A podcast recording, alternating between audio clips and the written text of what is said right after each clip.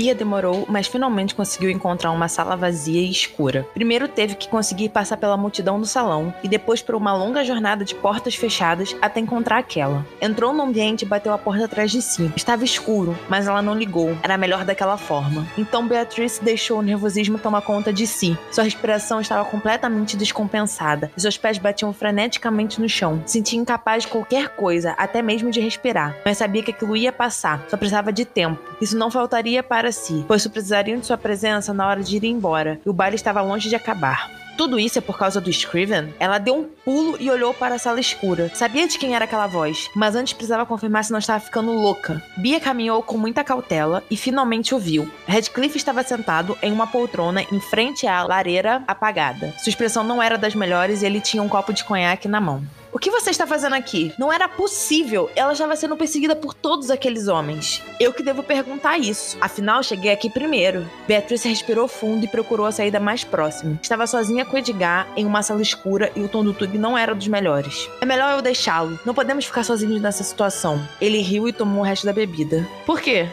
Por quê? É impróprio, Vossa Graça. Bia se virou e seguiu em direção à porta. Precisava sair dali o mais rápido possível. Não confiava em nenhum daqueles homens não antes de me responder. Edgar alcançou com uma rapidez impressionante. Ele pôs a mão na porta, bloqueando toda e qualquer força que Beatriz fizesse para puxá-la. Mas ainda assim, ela não desistiu. Mesmo sabendo que Radcliffe estava parado bem atrás de si, puxou a maçaneta com toda a força que tinha. Mas o Duque era forte demais e a porta não se mexeu. Me responda. Bia encostou a cabeça na madeira e fechou os olhos. O quê? Você está assim por causa do Scriven? A voz de Edgar estava rouca e sedutora, da mesma forma que o ambiente que os cercava. Beatriz estava tentando não ser chamada por aquilo, mas parecia falhar a cada momento que passava. Assim como, nervosa, ele a fez virar para si e os olhares se encontraram. E Bia se viu prendendo a respiração. Não estou nervosa por causa de Marcos, estou nervosa por sua causa. Ela cuspiu aquelas palavras como se quisesse afastá-lo, mas teve efeito reverso e Edgar se aproximou ainda mais. Por minha causa? O que, que eu fiz? Tudo! Era para ter valsado com Bárbara, não comigo. Era isso que você queria. Meu lugar não é no centro do salão. Bia falou a parte estava presa em seu coração. A indignação de saber que era a segunda opção. Edgar abaixou a mão até encontrar a curva do pescoço dela. A Bradley se viu umedecendo os lábios. E valsaria infinitas vezes com você antes de pensar em Bárbara. Aquelas palavras foram a perdição dela. Beatriz já não pensava racionalmente e não queria mais fazê-lo. Ela colou as mãos no peito de Edgar e sentiu a força e o calor daquele homem passar pelas roupas de luxo dele. Estava hipnotizada por sua presença ali tão perto dela. Certeza? Ele assentiu e levantou seu rosto com outra mão e a observou. Os dois estavam cara a cara, corpo com corpo, vontade com vontade. Você não deveria usar esse verde. Deixa seus olhos apagados. Dizendo isso, Edgar a beijou. O primeiro contato foi eletrizante, uma sensação que ele não tinha experimentado. Beatriz estava ali, frágil e belíssimamente delicada em seus braços, e aquilo fazia querer protegê-la, agarrá-la e nunca mais deixá-la ir. Quando a tinha visto em conversar com Marcos depois da valsa deles, havia ficado louco de raiva. Queria até o Marquês e quebrar cabeça dele em mil pedaços, mas agiu ao contrário e passou a conversar com Bárbara, pois sabia que chamaria a atenção dos dois. Foi exatamente aquilo que aconteceu. No segundo seguinte, Scriven estava ao lado da prometida e Beatriz havia desaparecido. Então, depois de procurá-la pelo salão sem sucesso, Edgar havia ido até ali. Queria ficar sozinho. Era a melhor forma de organizar seus pensamentos. Mas apenas alguns minutos depois, ela entrou em seu território e ele perdeu a razão. E agora estava ali, colados um no outro, sentindo e vivendo aquele beijo da melhor forma. E pela primeira vez, Edgar quis que o tempo não passasse, apenas para mantê-la em seus braços. Beatriz nunca tinha sido beijada daquela forma. Na verdade, nunca tinha sido beijada de forma alguma, mas se deixou levar pelo Duque. Edgar controlava aquele beijo. A guiava por um mar de mel que a tirava da realidade. Estava no céu, sendo guiada por um anjo para as portas do paraíso que nunca achou que fosse conhecer. O beijo dele era exigente, demarcador e poderoso, assim como ele era na vida. E ela perdeu a respiração para segui-lo. Queria aquilo tanto quanto Edgar. Envolveu seus braços em volta do pescoço dele e ele se perdeu, naqueles cabelos ruivos e na força que o Duque assegurava, a trazendo mais para perto de si, de uma forma que Bia nunca achou que seria tratada. Então o paraíso acabou antes antes dela alcançar as portas. Edgar terminou o beijo e a puxou para um forte abraço. Ali Beatriz ficou escutando as batidas do coração do Duque. Ele a segurava pela cintura bem forte contra o seu corpo. E a Bradley sorriu, sentindo aquela posição tão íntima e acolhedora. Mas quando achou que voltaria para os braços dele, para seus beijos, escutou algo do lado de fora. E aquilo a fez gelar. Eram risadas, várias delas, de jovens damas que provavelmente estavam a caminho do salão das damas. Mas droga, eram para terem seguido na outra direção e não ido por aquele corredor. E agora eles corriam um sério risco de serem pegos. Bia o olhou e encontrou naqueles olhos que já não eram mais mel, mas sim uma mistura belíssima de vários tons de dourado, a resposta para o seu medo. Edgar garantiria que a sua reputação não fosse maculada. Eles ficaram daquele jeito, paralisados, um abraçado ao outro até as vozes sumirem. Seus olhos não desgrudaram em nenhum momento, e quando Redcliffe achou que tudo estava seguro, abriu a porta e soltou Beatrice dos seus braços.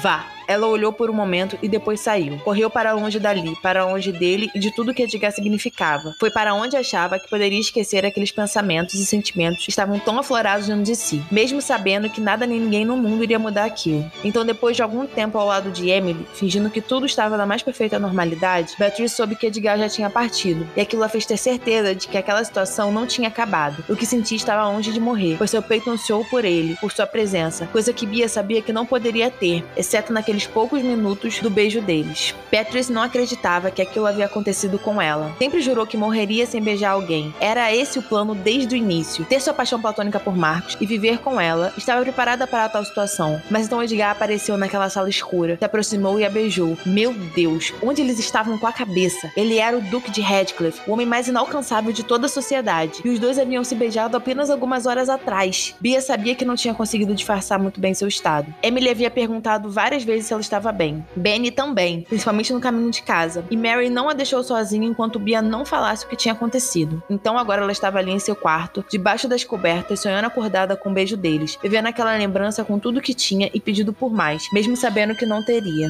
Ele não tinha demorado a dormir. Havia chegado em casa e bebido um pouco de todas as bebidas que tinha em seu bar. Então se rastejou até o andar de cima e caiu na cama com a mente vazia. Não estava bêbado, apenas alterado o suficiente para esquecer os acontecimentos da noite. Edgar acordou com o costumeiro barulho da manhã. Seu mordomo estava ali, trazendo seu desjejum e indo abrir as grossas cortinas como sempre fazia desde que o jovem duque havia saído da infância. Não abra essas cortinas se você tem amor à vida. Fisicamente ele estava bem, mas mentalmente o assunto se complicava mais, e por isso não tinha desejo nenhum de ver a claridade do um novo dia como desejava essa graça. Simon se aproximou da cama com uma bandeja que continha um bule de café forte, algumas torradas e os jornais do dia, e a deixou no fim da cama. Deseja algo mais? Edgar o olhou de relance e voltou a se afundar nos travesseiros. Que a casa não faça barulho será um pouco impossível, já que Lady Lina já está de pé e pronta para ter um dia movimentado junto com a duquesa viúva, o que deveria ser ao contrário, já que elas chegaram depois de Vossa Graça. Redcliffe grunhiu em concordância e não deu atenção ao mordomo, que passou a recolher suas roupas do chão.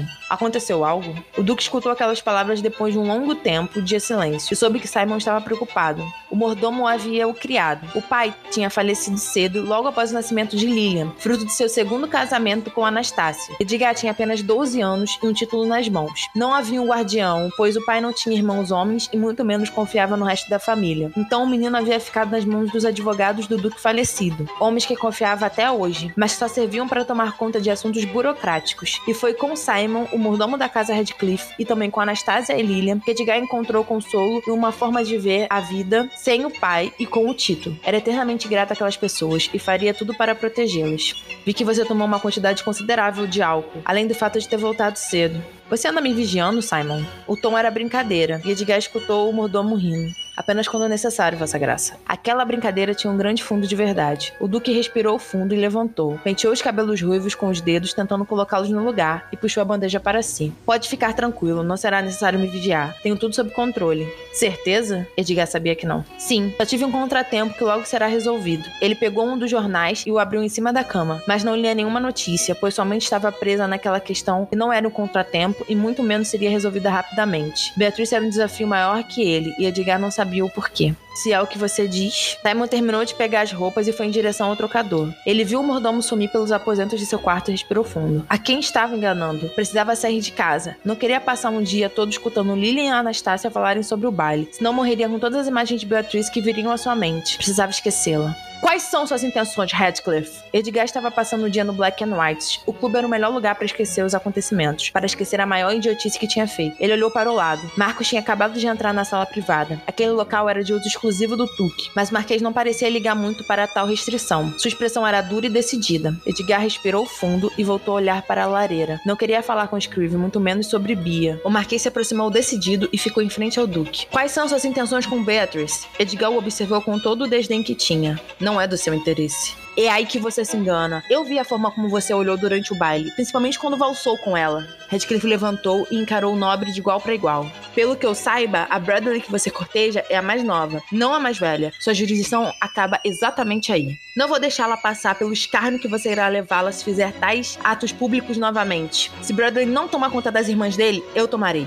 É aí que você se engana, Scriven. Edgar foi até o bar e encheu um copo com uísque. A sua situação só se limita a tomar conta de Bárbara. Além do mais, eu não obriguei Lady Beatrice a dançar comigo, e muito menos conversar comigo. Ela o fez porque quis. Mentiroso, você a forçou! O Duque olhou para o Marquês e tomou um grande gole da bebida. Em que parte não tinha sido claro o suficiente para não ser incomodado por ninguém, nem mesmo por bilhetes vindos de fora? Agora estava ali, sendo interrogado por Marcos, um homem ridículo, hipócrita, que havia acabado de confirmar o quanto queria a atenção de todas as damas à sua volta. Bem, não foi isso que pareceu. Beatriz deleitou nos meus braços. Aquelas palavras tinham um duplo sentido para testar o Marquês, mas também tinham um fundo de verdade, e ele sentiu um arrepio percorrer a sua espinha ao lembrar de Bia, tão linda e delicada nos seus braços, sendo beijada por ele.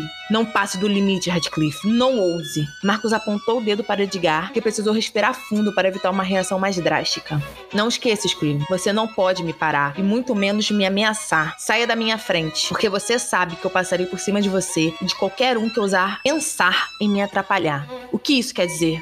Entenda como quiser. Edgar se virou para sair da sala. Iria para casa. Não deveria ter saído da cama. Iria se afundar nos trabalhos até ter condições reais de pensar sobre o que fazer com relação àquele beijo. A Beatrice. Mas seus planos foram interrompidos. Marcos o agarrou pelo braço e o virou com um baque no rosto. O Duque sentiu um impacto e fechou os olhos. Aquele covarde pagaria por isso. Edgar olhou para o Marquês que tinha cruzado os braços e colocado um sorriso no rosto. Não se meta comigo, Radcliffe. Eu posso ser pior que você.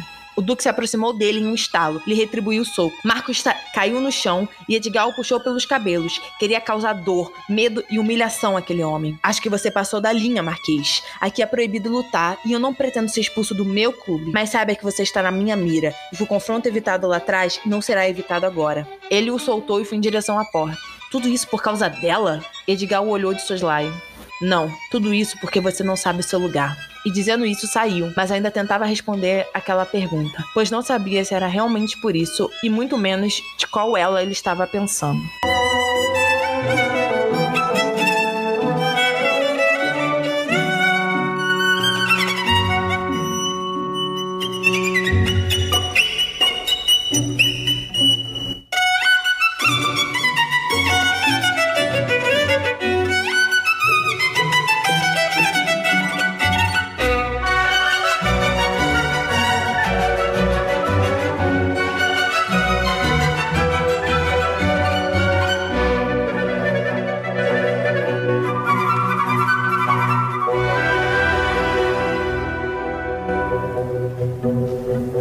Para mais informações sobre os livros físicos, e-books e sobre o podcast Chocolate História, acesse www.chocolatehistoria.com.br ou vá nas nossas redes sociais, no Instagram, arroba Elizabeth Margot, e no Facebook, Elizabeth Margot.